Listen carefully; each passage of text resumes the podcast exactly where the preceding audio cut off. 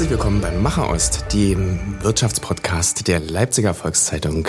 Mein Name ist Marco Reichert, ich bin der Leiter vom Basislager Coworking und ich sitze hier mit meiner Kollegin Susanne Reinhardt. hallo Marco. Hallo, äh, Redakteurin von der Leipziger Wirtschaftszeitung. Wir haben heute zu Gast den Carsten Wilhelm. Herzlich willkommen bei uns im Podcast. Hallo. Dankeschön Schön, und äh, vielen Dank für die Einladung. Sehr gerne. Es geht heute um Batterien, es geht um E-Mobilität und es geht um den Standort Leipzig als Produktions- und Zulieferstandort für eine gesamte Industrie. Wenn du dich in zwei Sätzen vorstellen musst auf Veranstaltungen, was sagst du dann? Ja, ähm, Carsten Wilhelm, Leiter für das Werk äh, in, Leipzig und immer mit dabei, wenn es heißt, äh, neue Dinge auch nach vorne zu bringen, mitzugestalten und auch Einblicke gewähren zu lassen. Und von dem her freue ich mich, äh, dass ihr mich da gefunden habt. Sehr schön, das freuen wir uns auch sehr. Äh, herzlichen Dank an dieser Stelle ans Automobilcluster Ostdeutschland für die Vermittlung. Ähm, das Werk äh, gehört zum Unternehmen Drechselmeier. Das ist jetzt just 65 Jahre alt geworden, also ein wirkliches Traditionsunternehmen aus dem Süden Deutschlands, aus äh, der Nähe von Regensburg. Landshut, genau, so Landshut die Ecke, richtig. Ähm, hatte ich nochmal nachgeguckt und äh, inzwischen ist Drechselmeier aber global vertreten. Kannst du dazu was sagen? Also ihr seid ja nicht nur auch hier in Leipzig, sondern wirklich in Amerika, Nord und Süd, in Asien, in Afrika und in diversen anderen europäischen Ländern. Genau, also die äh, Historie reicht. Und was macht ihr vor allem? Also was ja. macht Drechselmeier eigentlich abgesehen von Batterien? Ja, die Historie vom Drechselmeier reicht ja schon einiges äh, zurück. Ähm, über unterschiedliche Produktfelder ist die Entwicklung in den letzten Jahrzehnten äh, weiter vorangeschritten. Äh, wir haben uns vom Kabelbaum über das Thema äh, Interieur äh, bis hin über Elektrik heute zum Thema Batterie weiterentwickeln können. Das heißt, unterschiedliche Produktfelder oder Segmente, wie wir sie nennen, heute im Portfolio vertreten. Und das heißt, ähm, im Automobilbereich auch dort zu sein, wo letztendlich die Automobilhersteller, die großen OEMs ähm, in dieser Welt platziert sind. Und dementsprechend heißt es auch für uns, äh, dieses Wachstum mitzugehen, äh, dort präsent zu sein, äh, wo die Fahrzeuge gebaut werden. Und dementsprechend heißt es auch in der Welt vertreten zu sein und Produktionsstätten wiederkehrend dort zu platzieren, wo die Produkte benötigt werden. Und so ist Drechselmeier dann schließlich auch mit schon vor längerer Zeit einem Werk, wo ich glaube eher Interieur gemacht wird, nach Leipzig gekommen und jetzt seit zwei Jahren gibt es auch das Batteriewerk hier in Leipzig, korrekt? Genau. Der ähm, Startschuss äh, in Leipzig für Drechselmeier war das Thema Interieurfertigung. Das heißt, äh, Cockpit äh, Assembly, äh, so wie wir das nennen, ähm, heute etabliert in der Region Leipzig. Und das zweite Segment, die Batterie, dann vor einigen Jahren in der Entscheidung getroffen. Und jetzt an einem ganz neuen Standort, das heißt ähm, in einer Erweiterung sozusagen und da, da, konzentrieren wir uns rein auf das Thema Batterie. Mhm. Drechselmeier arbeitet mit vielen bekannten Automarken zusammen. Hier in Leipzig ist es Porsche für die Batterien, beim Interieur auch, oder? Ja, in der Region sind wir sehr stark auf den äh, Porsche fokussiert, äh, was in der Gruppe äh, dann schon viel breiter aufgestellt ist. Vom Grundsatz her kann man aber sagen, dass das äh, Thema Premium-Segment äh, äh, der ganz klare Fokus ist. Das heißt, wir sind nicht da, wo die Massenfertigung äh, in der Fahrzeugindustrie entsteht, sondern wirklich im Premium-Bereich unterwegs. Und dazu zählen dann Kunden äh, wie BMW, Mercedes, äh, Porsche, die dann stark im Fokus stehen. Mhm. Kannst du uns ein Gefühl geben, wie viele hier am Standort arbeiten? Du bist Standortleiter. Wie viele Personen sind da beschäftigt? Ja, also wir haben jetzt äh, Stand heute 72 Mitarbeiter am Standort, sind stark im Aufbau. Das heißt, zum Jahresende werden wir 130 Mitarbeiter am Standort haben mhm. und äh, Jahresmitte 2024 äh, werden wir in Richtung 160 Mitarbeiter gehen. Das heißt, extremes Wachstum auf Seiten der Mitarbeiteranzahl und somit Ausbildung und Aufbau des Werkes ganz klar im Fokus. In unserem Interieurwerk äh, sind es so um die 300 Mitarbeiter, sodass wir äh, als Drechselmeier in Summe an die knapp 500 Mitarbeiter rankommen, die wir in der Region hier beschäftigen zukünftig. Mhm. Ihr habt also oder Drechselmeier an sich, das Unternehmen hat bereits 2009, also für mein Gefühl relativ zeitig angefangen, sich mit E-Mobilität und Batteriefertigung zu befassen. Genau. Wie kam das denn? Du sagtest mir im Vorgespräch, dass dem Firmengründer Nachhaltigkeit schon immer sehr, sehr wichtig war und eine Herzensangelegenheit tatsächlich. Genau. Liegt es auch, also hängt es damit zusammen, dass es dann auch sehr früh eigentlich auf die äh, Akkufertigung für E-Fahrzeuge ging? Genau, also Drexelmeier grundsätzlich ist ein unternehmergeführtes äh, ähm, unternehmergeführter Betrieb. Dementsprechend ist der Unternehmer noch sehr stark äh, mit dabei, auch zu entscheiden, in welche Richtung das geht. Und hat eben auch 2009 für sich äh, entschieden, dass das Thema Batterie äh, beziehungsweise batterieelektrische Fahrzeuge äh, zukünftig schon auch ein Schwerpunkt im Automobilbereich äh, sein kann, sein wird und hat für sich gesagt, äh, dass er diesen Weg auch mit äh, begleiten, beschreiten möchte. Und wir haben 2009 angefangen, in einem sehr einfachen Umfeld erste Batterien aufzubauen und äh, natürlich in Kollaboration mit, ähm, mit dem OEM, also mit dem Fahrzeughersteller, dann in solche Pilotprojekte reingegangen sind und damit auch gezeigt haben, was braucht so ein Thema eigentlich, wie viel Entwicklungsarbeit muss in so ein Thema reingesteckt werden, was ist aber auch der Benefit, äh, den man am Ende rausholen kann und dementsprechend aber auch Beweisführung zeigen kann, wie viel Technologie, Wissen, ähm, Prozesserfahrung ist im Unternehmen vorhanden, um so ein Thema auf, neu aufzusetzen ähm, und aber auch in die Serie überführen zu können.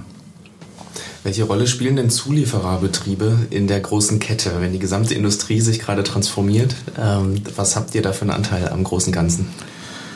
Am Ende ist äh, natürlich der äh, Fahrzeughersteller derjenige, der die äh, Fahrzeugentwicklung maßgeblich treibt und auch festlegt, in welche Richtung kann es gehen, ähm, kann aber auch nicht alles alleine ähm, beschreiten. Dementsprechend braucht er immer wieder auch den Zulieferer, der entweder mit neuen Ideen, äh, Lösungsansätzen, ähm, interessanten äh, Möglichkeiten zur Weiterentwicklung ähm, natürlich mit begleitet das ist aber äh, entweder in einem Entwicklungsauftrag, dass man wirklich einen Umfang für sich alleine bekommt und den äh, voranbringt, oder es kann eben aber auch sein, dass man direkt ähm, entwicklungsfertige Produkte bekommt und die in die Produktion umsetzt. Dementsprechend ist der Zulieferer eigentlich wie so eine verlängerte Werkbank für den Fahrzeughersteller, wo er unterschiedliche Themen platzieren kann. Und äh, wir für uns sind natürlich mit der Batterie genau in so ein Umfeld reingegangen, wo wir gesagt haben, okay, wir haben da schon was, wir können euch zeigen, äh, was wir können und in welche Richtung es äh, auch weiterentwickelt werden kann. Und das kam ähm, sehr positiv an und dementsprechend ist man auch in diese unterschiedlichen Projekte äh, reingekommen und konnte äh, am Endfahrzeug dann zeigen, was das Thema Batterie wirklich auch äh, mitbringen kann. Klingt wie eine gegenseitige Abhängigkeit voneinander, also Zulieferer und, und Hersteller der, Herz der Werkzeuge, der Fahrzeuge.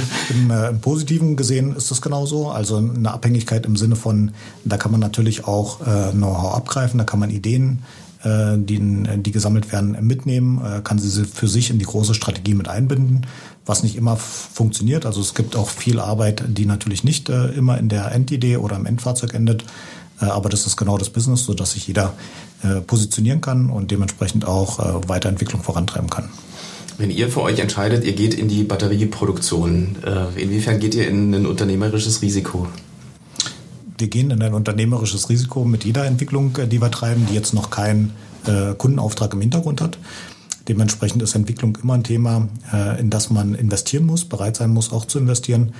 Und am Ende ist natürlich die, die Lösung der Treiber dafür, dass wieder auch die Vorleistung reingeholt werden kann. Das heißt, jedes Kundenprojekt, was gewonnen wird, ist natürlich auch eins, was dann diese Vorleistung auch wieder zurückgibt.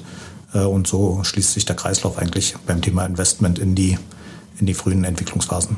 Mich würde interessieren, wie diese Kommunikation ist zwischen den Herstellern und den Zulieferern. Ähm, inwiefern, wer ist da Innovationstreiber, wer wartet da aufeinander und wer schiebt sich vielleicht auch gegenseitig so ein bisschen die Schuld zu, wenn Dinge ein bisschen länger dauern. Kannst du uns da ein Gefühl für geben, wie man da miteinander umgeht? Ja, also wenn man mal so ein, so ein Batterieprojekt äh, vielleicht als Beispiel nimmt, dann ist es natürlich so, dass der OEM schon ganz klar sagt, was äh, in der nächsten Fahrzeuggeneration Zielsetzung für so ein Projekt ist. Das heißt, also die Rahmenbedingungen. Der OEM, ich erwähne es nur ja, einmal kurz, das ist, äh, wer es nicht der weiß, der Fahrzeughersteller. der Fahrzeughersteller dann im Endeffekt. Ganz genau. genau. Äh, das heißt, der beschreibt schon für sich, wo so ein Produkt hin muss, ähm, gibt auch Bauräume vor, ähm, die natürlich dann in der Fahrzeugplattform äh, schon so vorgesehen sind. Er sagt aber auch, was sind die Spezifikationen, die erreicht sein äh, müssen ähm, und kann somit die Eckdaten von so einem Produkt beschreiben. Ähm, wenn der Entwicklungsauftrag zu uns kommt, dann sind wir aber die Treiber, die das äh, Ganze dann mit den Raffinessen ausbilden, äh, die aber auch zeigen, wo sind unter Umständen Technologiepotenziale, äh, welche Materialien kann man vielleicht als Alternative zu dem, was vorgegeben ist, mit reinbringen, wie kann man kostenoptimiert ein Thema aufsetzen, wie kann man aber auch Design-spezifisches so aufsetzen, dass man später in der Produktion ähm, das Leben einfacher hat. Also Design for Manufacturing nennen wir das Ganze dann, äh, solche Ansätze mit reinbringen und da können wir genau dann eben unser Wissen in unterschiedliche Ausprägungen reinarbeiten, äh, sodass dann der Benefit am Ende ein klasse Produkt ist. Wie weit ist denn der Spielraum in so einem Verhältnis? Ist das eine Verhandlung? Seid ihr am Gestalten oder seid ihr reine Auftragsnehmer? Das kann sehr unterschiedlich sein, wobei man in der Regel sagen muss, das ist ein ganz klar abgesteckter Rahmen, ähm, der da vorgegeben wird, ähm, in dem man sich auch äh, wiederfinden muss. Und gerade in Akquisephasen ist es natürlich auch ähm, ein klarer Kampf mit der Konkurrenz, an so ein Produkt überhaupt ranzukommen. Ähm, da ist natürlich der Preis äh, im Fokus, ist natürlich aber auch das Produkt mit seinen äh, Ausprägungen und den Besonderheiten äh, zu sehen und dementsprechend steht so ein bisschen Entwicklung und die Preisbewertung am Ende äh, dann eins zu eins in Konkurrenz, so dass man dann auch sagen kann, man ist gegenüber dem äh, Mitbewerber auch im äh, klaren Vorteil. Kannst du uns ein kurzes Gefühl geben der Produkte oder der Produktgruppen, die bei euch entstehen, so insgesamt sozusagen? Was ist, sind das Lenkräder, sind das äh, Bremsmechanismen, ja. dass man mal plastisch bekommt, was bei euch? Ja, also im Batteriewerk ja wahrscheinlich nur die Batterien und gegebenenfalls noch Dazugehörige also, Kabelbäume oder so? Das äh, Thema Batterie, also das Segment Batterie beschäftigt sich wirklich zu 100 Prozent mit der Batterie für äh, elektrische Fahrzeuge, wobei das kann ein vollelektrisches Fahrzeug sein, äh, BEV, Battery Electric Vehicle. Es kann aber auch ein Hybridfahrzeug sein, was man ja heute äh, noch auf den Straßen findet. Es gibt aber auch Anwendungen, wo es um Performance-Batterien geht, äh, wo man gar nicht äh, über Reichweiten spricht, sondern wirklich maximale Leistung abrufen äh, möchte. Das heißt, das Segment ist da schon frei in dem, wie der Kunde letztendlich auch die Anforderungen beschreibt. Ähm, aber der große Rahmen heißt Batterie und ähm, ist damit auch ganz klar abgesteckt. Ansonsten gibt es ähm, in der Drechselmeier-Gruppe das Thema ähm, Kabelbaum, äh, was natürlich ein, ein, großes Thema ist, was man auch in der Ukraine-Krise jetzt ähm, mhm. gesehen hat, wo so ein Thema dann stehen kann. Das heißt, äh, alles, was im äh, Fahrzeug an elektrischen Komponenten ist, ist irgendwie miteinander verbunden äh, und das macht der Kabelbaum. Der stellt sicher, dass die Informationen und Signale fließen. Ähm, ist ein komplexes Thema, weil wirklich jedes Fahrzeug heute noch sehr spezifisch aufgebaut ist und dementsprechend auch ähm, dieses Produkt ähm, wirklich im 1 zu 1 entsteht und nicht so ein Massenprodukt ist, was immer wiederkehrend gleich ist. Und dann gibt es das Thema ähm, Interieur, was wir vorhin schon kurz angeschnitten hatten. Das heißt, alles, was Sie im Innenraum finden, ob das Türverkleidungen sind, Cockpit, Mittelkonsolen, ist ein Thema, was, äh, was wir vollständig darstellen können. Da liegt natürlich das Know-how zum einen in der wie assembliere ich, sodass das Produkt wiederkehrend gleich ist, auch in der Anmutung für den Kunden äh, das Qualitätsniveau schafft. Äh, Belederungsthemen sind natürlich, also wie gestalte ich Oberflächen, äh, wie stelle ich sicher, dass es wirklich ähm, im Premium-Segment auch den Ansprüchen gerecht wird und dementsprechend auch der Kunde letztendlich super zufrieden ist mit dem, was er um sich herum hat. Genau. Und als viertes ist dann das Thema Elektrik, ähm, wo es dann wirklich bis runter zur ähm, Platine äh, letztendlich die Themen begleitet, so dass wir wirklich sagen können, von der ähm, Platine bis hin zum fertigen Steuergerät sind wir in der Lage, solche Themen aufzusetzen, können aber auch einzelne Komponenten ähm, äh, zu diesem Thema darstellen. Ähm, eine Ladedose äh, kann so ein Thema sein, also was wir dann entsprechend auch an den Kunden ausliefern können. Wie weit geht denn Innovation im Automobilbereich? Also von außen betrachtet hat sich in den letzten Jahrzehnten bei einem Auto jetzt nicht so wahnsinnig viel verändert. Innen drin wäre wahrscheinlich ähm, der Gegenspruch, ja doch schon, eine ganze Menge Elektronik. Genau, also es passiert ja ganz viel auf der äh, Elektronik oder Digitalisierung, so dass ein Fahrzeug einfach eine ganz andere Ebene erreicht, so wie das vielleicht auch äh, vom Nokia äh, 3210 hin zum iPhone passiert ist äh, in der in der Mobilfonwelt. So passiert es im Fahrzeug gerade auch. Also wenn man da heute in die ähm, großen Premiumfahrzeuge einsteigt, ob das jetzt ein Mercedes S-Klasse ist, wo eigentlich das Cockpit mehr Bildschirm äh, als alles andere ist. Das ist mhm. eben so ein bisschen die Richtung der Zukunft und ist dann auch der Innovationspunkt, der da entsteht, nicht einen Bildschirm einzubauen, sondern dem Bildschirm ja auch die Oberflächen zu geben, so dass es in der Anwendung interessant wird, ähm, neue Funktionen mit reinzugeben, ob das jetzt äh, Parkfunktionen sind, die wirklich zum, ähm, zur Fahrt selber äh, beitragen, ob das Entertainment-Funktionen sind, Einkaufsmöglichkeiten, die ich über den Screen abfahre, äh, was auch immer, so dass das Erlebnis Fahren ähm, einfach immer interessanter wird. Ist das nicht, entschuldige, wenn ich unterbreche, ja. aber ich denke da in erster Linie, ich muss aber auch dazu sagen, ich fahre ein elf Jahre altes Auto, mit dem ich sehr glücklich bin. Ich muss demnächst zum TÜV. Das wird hoffentlich noch ein bisschen durchhalten. Ähm, natürlich Mediziner. Ähm, lenkt das nicht unter Umständen ab, wenn man da so, also ich finde es teilweise mit einem Navi schon schwierig, äh, mich auf den Verkehr zu konzentrieren, wenn ich mich wirklich irgendwo gar nicht auskenne und dann aber gleichzeitig auch nochmal einen Blick aufs Navi zu werfen, wenn man dann da aber wirklich auch noch so einen riesen Screen drin hat. Also in erster Linie sollte es natürlich äh, heute in der heutigen Welt äh, den Fahrer erstmal unterstützen, ähm, ob das jetzt äh, Displays sind, die in, in, der Scheibe integriert sind, ähm, die direkt auch auf der Straße äh, gewisse Informationen projizieren, sodass das Fahren noch stärker unterstützt wird. Das gibt es bereits. Das gibt es bereits, okay. äh, also äh, über Head-Up-Displays, wo man wirklich dann auch ähm, die Straße schon projiziert wird. Äh, es gibt auch die Möglichkeit, über Lichtapplikationen in dem Bereich, wo man hinlenken möchte, stärker in den Lichtfokus zu äh, setzen, als das, äh, das andere Umfeld ist. Also unterstützende Funktionen für den Fahrer, äh, Aufgabe 1. Und dann sitzen neben dem Fahrer in der Regel noch ein paar andere Insassen drin. Das stimmt natürlich. Der Beifahrer soll auch in der Zeit unterhalten werden. Da liegt natürlich so ein zweiter Fokus mhm. drauf. Und es ist sicherlich auch nochmal das Thema ähm, intuitives Bedienen, so dass ich nicht mehr nur über Knöpfe äh, vordefinierte Einstellungen habe, sondern mhm. dass ich auch individuell entscheiden kann, wo liegen meine Funktionen, was sind die Funktionen, die mir wichtig sind, äh, dass ich die in den ersten Oberflächen habe und was sind Dinge, die ich nicht so unbedingt brauche, die ich nach hinten schieben kann. Also individuell angepasstes ähm, Design und Funktion auch im Fahrzeug. Mhm. Wenn wir jetzt einen Experten hier für Interieurdesign äh, und Technologie da haben, wie steht es denn um die Wettbewerbsfähigkeit der deutschen Automobilindustrie? Wenn man sagt, äh, inzwischen ist ein Auto mehr Software als Hardware. Äh, man sagt aber auch, in Deutschland sind wir Fans von Hardware, das können wir gut, aber äh, rollende PCs zu bauen ist nicht unser Steckenpferd. Kommt die große Innovation aus Deutschland, aus dem Autoland Deutschland oder rennt man so ein bisschen hinterher? Also wir kämpfen natürlich ganz klar an, an dieser Front ähm, und ich denke, wir sind da grundsätzlich auch gut unterwegs, ähm, was nicht heißt, dass man besser sein könnte. Äh, und das zeigen uns gerade die äh, asiatischen äh, Fahrzeughersteller, was so Benchmark sein könnte.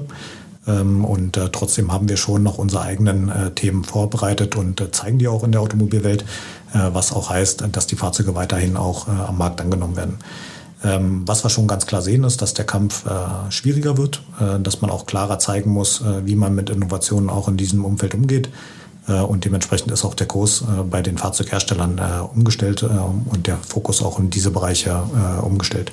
Lieferanten müssen da mitziehen. Das heißt, Softwareentwicklung ist ein ganz klarer Schwerpunkt, der auch wiederkehrend jetzt bei den, Liefer bei den Zulieferern zu finden ist. Ob das ein Conti, ob das ein Bosch ist, die das in der Vergangenheit schon stark gemacht haben und heute noch stärker tun. Äh, und so trifft es auch aber auch Unternehmen wie uns, äh, die sich jetzt nicht mit der Softwareentwicklung im Sinne von Oberflächen, was der Endkunde sieht, äh, wiederfindet, sondern Software heißt ja auch auf kleinen Steuergeräten mit Funktionen und Applikationen wirksam zu sein. Und genau da müssen wir auch rein. Und das sind Themen, die in den Entwicklungsstrategien der, der Einzelbereiche dann auch wiederzufinden sind. Mhm. Wie steht es denn tatsächlich um die Nachhaltigkeit in der E-Mobilität? Also äh, es ist natürlich irgendwie ein schöner Gedanke und das ist ja auch das, was stark propagiert wird, weshalb es ja auch äh, zum Verbrenner aus, wie man immer so sagt, äh, kommen soll in den nächsten Jahren oder zumindest zur nicht mehr Neuzulassung von Auto, Autos mit Verbrennermotor. Ähm, aber in der Herstellung, in der Produktion sind ja E-Autos doch erstmal äh, deutlich CO2-intensiver, nenne ich es jetzt mal, als äh, ein Verbrenner. Also es amortisiert sich, soweit ich weiß, dann auf längere Sicht. Aber was gibt es da neue Ansätze, um das vielleicht, also gerade die Batterie braucht sehr viel CO2 ähm, oder hat einen sehr, sehr großen CO2-Rucksack, wie man so sagt. Ähm, äh, Gibt es da irgendwas, wird da schon dran gearbeitet, dass man das vielleicht ein bisschen umweltschonender hinbekommt? Also der CO2-Footprint, so wie man das ja heute beschreibt, ist äh, mit Sicherheit ein anderer als in einem äh, Verbrennerfahrzeug. Einfach aufgrund dessen, was an, äh, an Rohmaterialien in so ein Fahrzeug rein muss, damit es am Ende entsprechend die Funktion darstellen kann. Über Laufzeit haben Sie schon gerade selber gesagt, ist es dann eine andere Betrachtung, weil sich der Schwerpunkt verlagert. Bei dem einen ist es vielleicht in der Herstellung, also beim Verbrenner ist es in der Herstellung äh, geringer. Dafür ist es aufgrund des Verbrennen von Kraftstoffen mhm. äh, über Laufzeit ähm, eine, eine, stärkere Belastung. Und beim batterieelektrischen Fahrzeug ist sicherlich der Akku, aber auch der Elektromotor mit seltenen Erden, äh, die hier äh, im, im, Elektromotor selber drin sind, ähm, ein anderer Footprint und der kann hinten raus ausgeglichen werden. Von dem her ähm, würde man erstmal sagen, es ist eine äh, unterschiedliche Herangehensweise mhm. an das mhm. Thema. Äh, am Ende muss man natürlich sagen, dass äh, jeder Rohstoff, der aus der Erde geholt wird, ähm, auch einen Aufwand erzeugt, äh, manchmal weniger, manchmal mehr. Und ähm, die äh, Richtung ist schon immer gewesen, wenn es kompliziert ist und aufwendig ist, Rohstoffe zu finden oder Rohstoffe auch über die Endlichkeit äh, preislich irgendwann nicht mehr interessant sind, dann muss mhm. es Alternativen geben. Und das ist genau die Aufgabe, die dann die Entwicklungsabteilung für sich mitnehmen äh, und die wir zum Beispiel als Zulieferer, vorhin haben Sie gefragt, was kann so eine Aufgabe auch für einen Zulieferer sein? Genau so was kann dann eine Aufgabe sein, die kann man sehr allgemein formulieren, nämlich dass man zukünftig äh, neue Technologien braucht, um das äh, Gleiche zu erzeugen. Und das Gleiche würde in dem Moment heißen, Energie zu speichern. Mhm. Und dann kann man den OER, kann ein Lieferant äh, mit so einem Entwicklungsauftrag auch losgehen und kann sich Gedanken machen.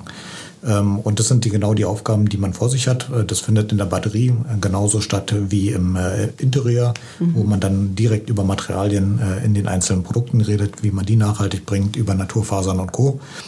Bei der Batterie ist das ein bisschen komplizierter, äh, weil da genau, ist die genau, Naturfaser nicht der richtige Ansatz, sondern da sind es dann. Da haben wir eben die seltenen Erden, ne? also so ein, meistens sind es, glaube ich, noch Lithium-Ionen-Akkus aktuell. Also, genau, also wir haben Lithium, Kobalt, äh, Nickel, was da alles so mit drin steckt, um so ein paar zu nennen. Und da gibt es ja schon Schwierigkeiten bei der Gewinnung. Ne? Also ich habe gelesen, gerade in Südamerika ist unter Umständen aufgrund der Lithiumförderung ähm, aus Salzseen gibt es Schwierigkeiten mit dem Grundwasser, wird vermutet, gibt auch noch andere Möglichkeiten, warum da das Grundwasser weniger wird. Ähm, beim Kobalt ist es eben, äh, sind es die Arbeitsbedingungen im Kongo, wo auch äh, oft Kinder äh, schon eingesetzt werden in den Minen. Das ist ja alles nicht so schön. Also es ist ja, äh, verstehen Sie mich, verstehen mich nicht falsch, ne? aber also ich finde es ja super, dass es irgendwie umweltfreundlich wird und dass sich auch der CO2-Footprint dann irgendwann ausgleicht auf lange Sicht. Aber ähm, kann ja nicht sagen, ich fahre jetzt hier schön mit meinem E-Auto und ähm, dafür haben aber halt irgendwie im Kongo äh, Kinder in Minen gearbeitet und den chilenischen, äh, der chilenischen Landbevölkerung geht das Wasser aus. Ja, also das eine ist immer, wie entstehen äh, oder wie werden Produkte gefördert. Und da gibt es natürlich ganz klare Richtlinien und die sind auch äh, vom Fahrzeughersteller über die Zulieferer mhm. bis hin zu denen, die letztendlich die Produkte oder die Materialien äh, auch fördern, ähm, beschrieben und die werden auch äh, entsprechend kontrolliert, sodass man erstmal auf der Seite sicherstellen kann, dass das Produkt auf dem Weg entstanden ist, wie wir uns das unter menschenrechtlichen Bedingungen auch vorstellen. Mhm so ein bisschen ähnlich, wie man das auch heute äh, in der äh, Kleidungs Bekleidungsindustrie macht, so dass man sagt, klar gibt's immer noch die schwarzen Schafe, äh, die das ähm, Wiederkehren nicht gut machen und trotzdem gibt's Label, die da sicherstellen, mhm. ähm, dass äh, das, was wir da erreichen wollen, auch erreicht wird. Und so machen wir das ähm, über den Einkauf äh, auch auf der Seite der Materialien, so dass wir bewusst entscheiden, wer sind denn überhaupt die zulässigen Lieferanten, mhm. was sind die Lieferketten, die unter Umständen dahinter stehen, beziehungsweise wenn sie die Direkterzeuger sind, auf welchem Weg wird es erzeugt so dass das entsprechend auch kontrolliert, bemustert ähm, und sichergestellt werden kann. Und da sind wir auch in der Beweispflicht gegenüber dem Fahrzeughersteller, mhm. äh, diese Themen auf das Niveau zu bringen, so dass wir uns da sicher sind, erstmal, dass wir es äh, in den richtigen Wegen erzeugen und nicht ähm, das Thema Menschenrechte dabei verletzen.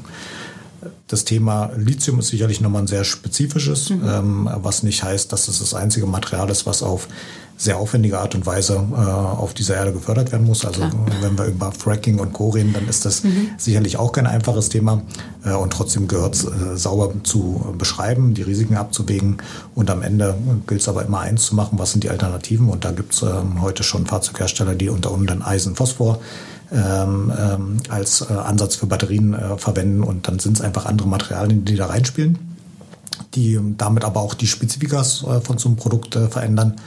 Und äh, dann muss man wieder gucken, wie bringt man es in die richtige Applikation rein. Und Weiterentwicklung ist äh, das zweite große Schlagwort. Und äh, da sehen wir schon auch, dass die Schritte sehr, sehr schnell sind. Ähm, das heißt, äh, das, was wir aus der äh, Mobilfonwelt kennen, also sehr enge Entwicklungszyklen, wo jedes Jahr neue Produkte auch auf den Markt kommen, neue Funktionen etabliert werden und auch der Kunde mittlerweile danach sucht. Das sehen wir auch ähm, im Bereich der E-Mobility, also ein viel schnellerer äh, Lebenszyklus, Entwicklungszyklus von solchen äh, Produkten, weil eben auch äh, der Bedarf da ist. Äh, zum einen, um den Benchmark zu halten gegenüber dem, der Konkurrenz, aber eben auch, äh, um neue Technologien reinzubringen, was da auch heißt, neue Materialien mhm. in die Verwendung zu bringen.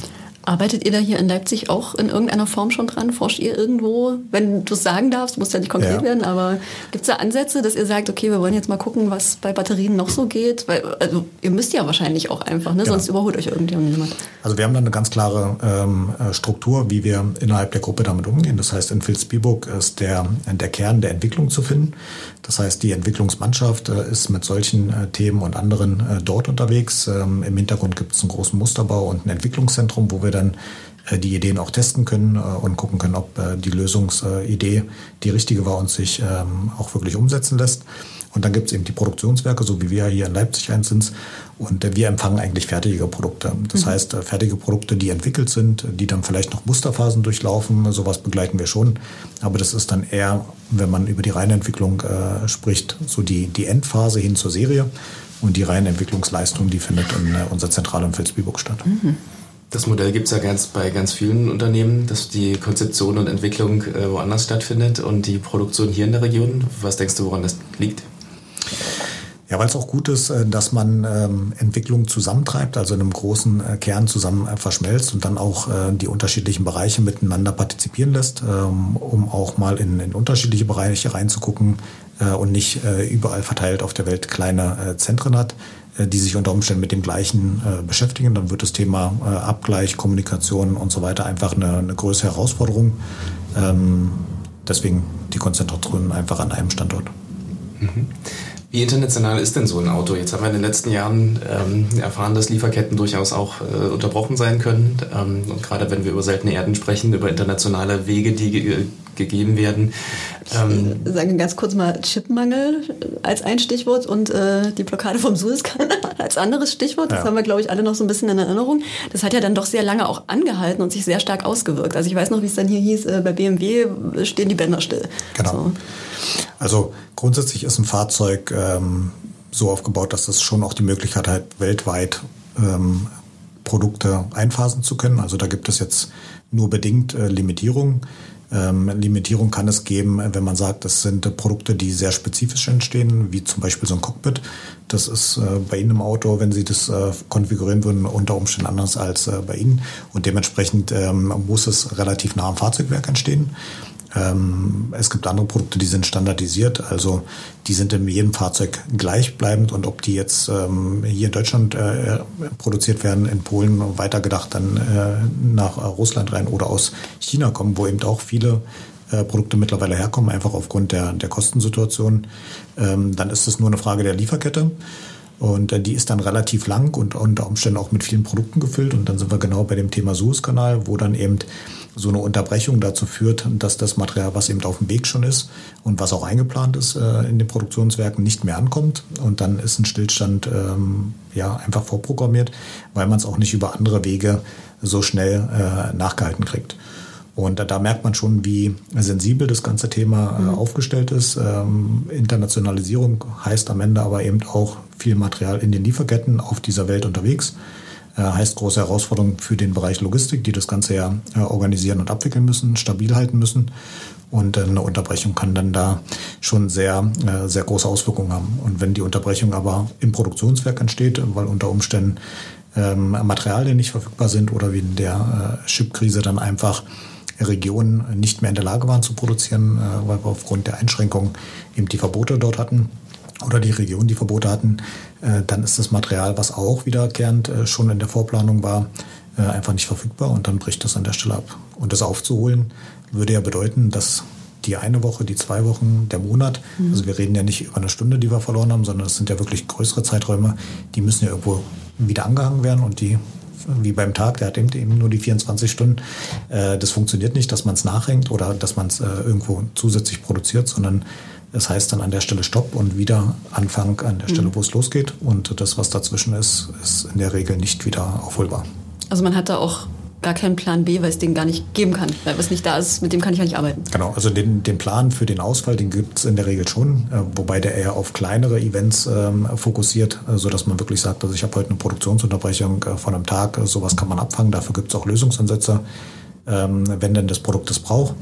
Und ähm, ansonsten würde man über Sonderfrachten, also schnellere äh, Logistikwege, ähm, das Material in die Überholspur bringen zu dem, was äh, in dem Idealweg unterwegs ist. Mhm. Das Produkt Auto ist aber per Definition ein internationales. Also man hat äh, vermutlich schon mal darüber nachgedacht, regionale Wirtschaft, äh, wie kann man das irgendwie vor Ort äh, besser stärken. Das ist vielleicht eine Utopie, wie man sich das schön vorstellt. Also es war in den letzten Jahren nicht so im Fokus. Äh, das, äh, glaube ich, darf man sagen, äh, weil man eben aufgrund der Kostensituation schon einen klaren Fokus in diesem Bereich reinlegen musste.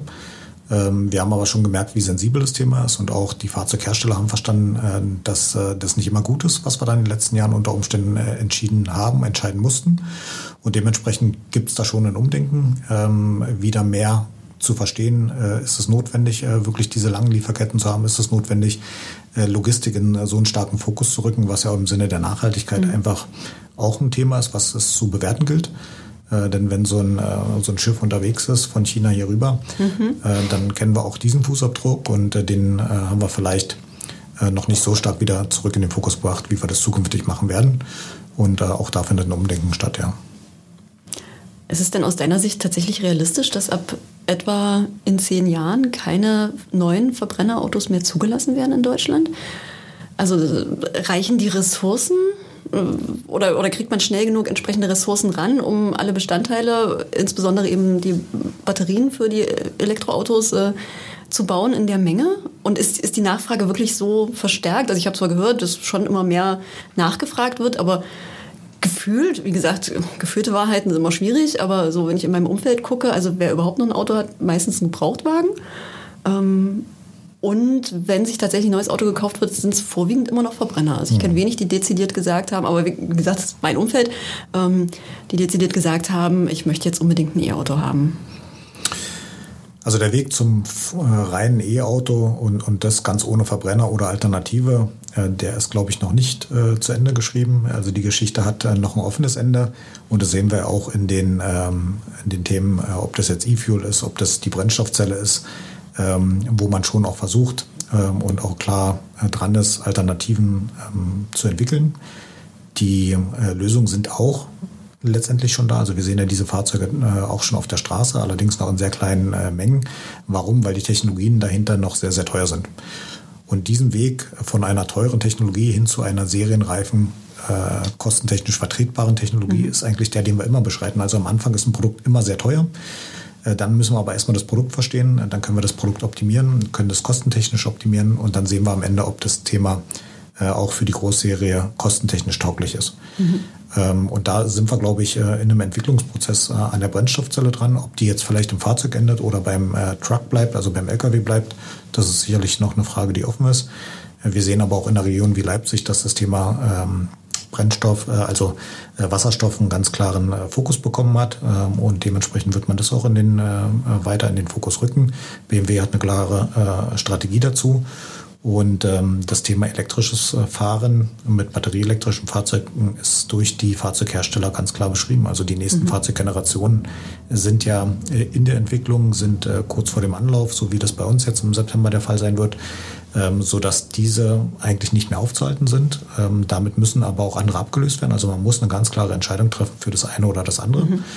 Äh, das tut man. Das hat man in der Vergangenheit in der Transformation noch so ein bisschen zurückhaltend getan. Deswegen gab es eine Fahrzeugplattform, die eigentlich alle Antriebe unter einem Dach verbunden hat. Also ich konnte mich also entscheiden, ob ich einen Benziner, einen Diesel, einen Hybrid oder ein vollelektrisches draus haben möchte.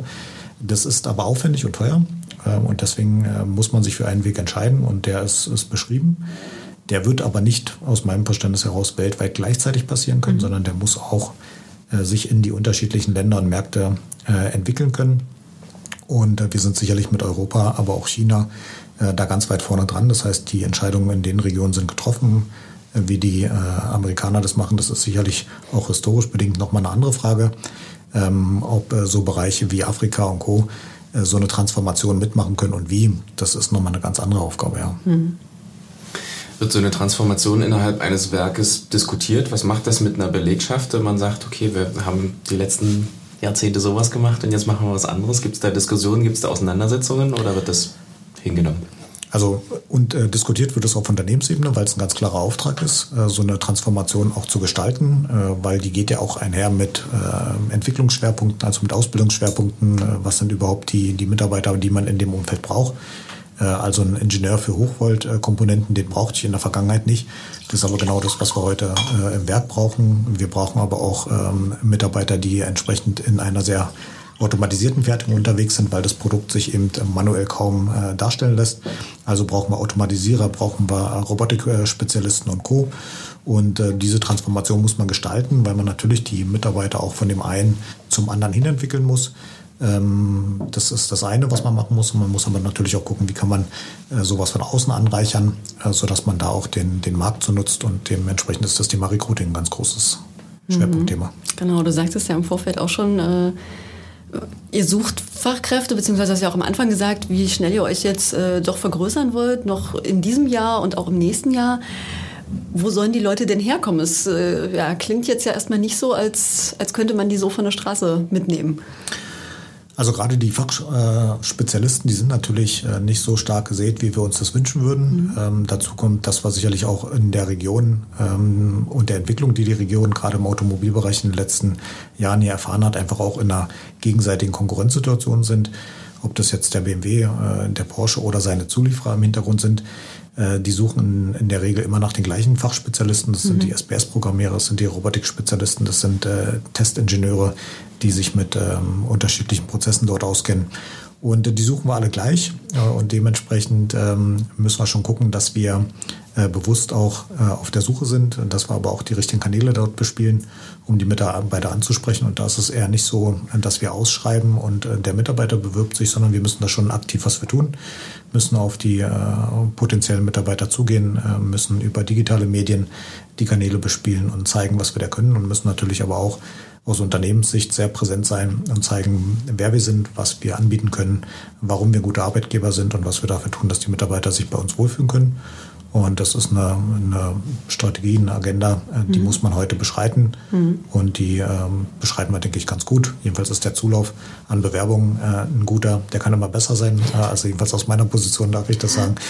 Ähm, aber wir sind damit sehr zufrieden. Äh, und wir sehen auch, dass wir sehr gute Bewerber kriegen. Und das freut uns, weil wir damit ein äh, sehr starkes Team formen können. Kommen die zu einem großen Teil tatsächlich hier aus Sachsen, Sachsen-Anhalt, Thüringen, Ostdeutschland oder von überall her? Also was ich eigentlich wissen möchte, so ein Stück weit, ist es, gibt es so eine Art strukturelles Problem, dass einfach zu wenig Menschen hier sind, die diese Jobs machen können. Ja, also ich glaube, wir sind noch zu wenig Spezialisten in der Region. Äh, deswegen braucht es in der Region auch die Maßnahmen, um solche äh, Mitarbeiter entweder in der Region auszubilden und zukünftig hier zu haben oder aber äh, für Leute, die heute nicht in der Region leben, interessant zu machen, damit sie motiviert sind, hierher zu ziehen und dementsprechend dann auch auf dem Arbeitsmarkt zur Verfügung stehen. Wenn wir heute in die, ähm, in die Landkarte so ein bisschen reingucken und sehen, wie groß ist eigentlich der Kreis der Umkreis, äh, den die Mitarbeiter beschreiten oder wo sie, wo sie verteilt sind, dann sehen wir schon, dass wir auch Mitarbeiter haben, die teilweise 60, 70, 80 Kilometer One-Way mhm. ähm, die, die Fahrtstrecke auf sich nehmen, ähm, um bei uns zu arbeiten. Und es geht dann rein bis nach Sachsen-Anhalt. Ähm, das geht über alle hinaus, ähm, wo wir wirklich dann Mitarbeiter haben und finden und die damit aber auch okay sind, äh, dass sie sagen, also in der Region Leipzig möchte ich arbeiten, da äh, sehe ich auch das Potenzial für Entwicklung. Äh, für Weiterbildung und dementsprechend nehme ich äh, so eine Hürde auf mich. Mhm. Du bist ja die Schnittstelle zwischen äh, der äh, Zentrale in Bayern und äh, dem Werk jetzt hier in Leipzig. Ja. Ähm, Gibt es kulturelle Unterschiede, die du beobachtest, äh, die du beschreiben kannst, die du in beide Richtungen irgendwie moderieren wahrscheinlich musst, so stelle ich es mir vor. Äh, Gibt es da Unterschiede, wie man miteinander umgeht oder wie man generell funktioniert? Oder ist das same, same?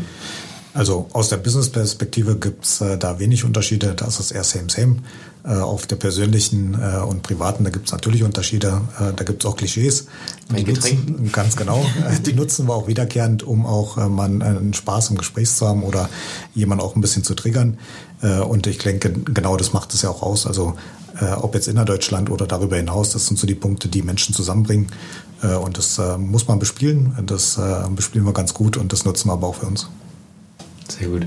Dann lenken wir doch ein bisschen den Blick nach vorne in die mhm. Zukunft. Ähm, wir haben das große Glück, jetzt hier einen äh, Gestalter am Tisch sitzen zu haben. Äh, wo geht vielleicht die Reise hin? Also gerade bei den langen Konzeptionszyklen äh, Mobilität, Individualverkehr, gibt es das in Zukunft noch sehr, sehr lange aus deiner Perspektive, dass Menschen alleine in großen Karosserien sitzen? Äh, poolt man mehr? Werden sich die Fahrzeuge noch mehr verändern? Wo, wo geht die große Reise hin? Was denkst du? Also Konnektivität ist, denke ich, ein großer Schwerpunkt. Ähm, ob der jetzt ähm, zwischen Fahrzeugen passiert, so dass man auch äh, Fahr Fahrsituationen oder äh, Verkehrssituationen nochmal anders ähm, auch darstellen kann, das wird sicherlich ein großer Schwerpunkt sein, äh, so dass Verkehrsflüsse, die einfach weiterführend steigend äh, sind, zukünftig noch besser steuern kann. Ähm, die Konnektivität wird aber auch im Fahrzeug stattfinden, äh, logischerweise, so dass auch bis zum Enduser ähm, da ganz andere Möglichkeiten auf einen zukommen. Und das führt so ein bisschen rüber zu dieser äh, Thematik, äh, dass man im Prinzip autonom unterwegs sein kann. Äh, die Ansätze sind äh, mittlerweile äh, erkennbar. ob das jetzt Daimler ist, die mit, mit ersten Ansätzen da wirklich auch auf den entsprechenden Leveln unterwegs sind. Ob das Tesla ist, der da gerade in Amerika ja schon deutlich stärker unterwegs ist, als wir das heute in Europa zulassen. Äh, das Zulassen ist äh, in Europa eher die begrenzende, als dass die Technologie uns äh, da begrenzt. Mhm. Und das sind Dinge, die werden weiterkommen. Die werden wie immer über die teuren, also die Premium-Fahrzeuge reinkommen in den Markt. Und die werden auch unser Verständnis von Fahren sicherlich verändern. Und in den Metropolen, denke ich, hat es aber auch schon eingesetzt und das ist so ein bisschen die dritte Komponente, dass das Fahrzeug gar nicht mehr so im Eins zu eins im Bezug steht, sondern dass man auch wirklich sagt, also ich suche nach unterschiedlichen Mobilitätsmöglichkeiten. Ähm, sicherlich wird es immer noch die geben, die ein eigenes Fahrzeug haben und damit in der Stadt unterwegs sind. Ähm, aber ich glaube auch in Leipzig, ich kann das in Berliner äh, für mhm. Berlin sagen, da ist es gar nicht mehr so die Regel, dass jeder ein Fahrzeug hat, sondern da sind Sharing-Angebote schon die, die ja. man sehr gut mittlerweile nutzen kann. Und auch diese Produkte werden sich weiterentwickeln. Die werden noch interessanter und äh, mehr Möglichkeiten bieten, so dass es ähm, vielleicht in der Zeitachse von 15, 20 äh, Jahren ein anderes sein wird. In der Kurzfristigkeit, also auch fünf Jahre gesehen, äh, glaube ich, werden wir das noch so extrem nicht spüren, sondern da wird es diese Punkte geben, die wir heute schon im äh, Einzelnen auch schon erkennen können. Das heißt, was ist deine Prognose? Äh, autonomes Fahren Level 5, wann, wann haben wir es? Also 15 Jahre würde ich sagen, ist ein guter Zeitraum. Ähm, da müssen wir vielleicht auch in Europa äh, noch ein bisschen lernen, anders mit umzugehen. Äh, wenn wir in unserer Denkgeschwindigkeit da unterwegs sind zur Freigabe von solchen Themen, äh, dann wird es uns äh, schwerfallen. Ähm, aber ich glaube auch, das ist mittlerweile verstanden und da wird uns vielleicht der eine oder andere, der da schneller unterwegs ist auf der Welt, auch zeigen, äh, wo wir hin müssen.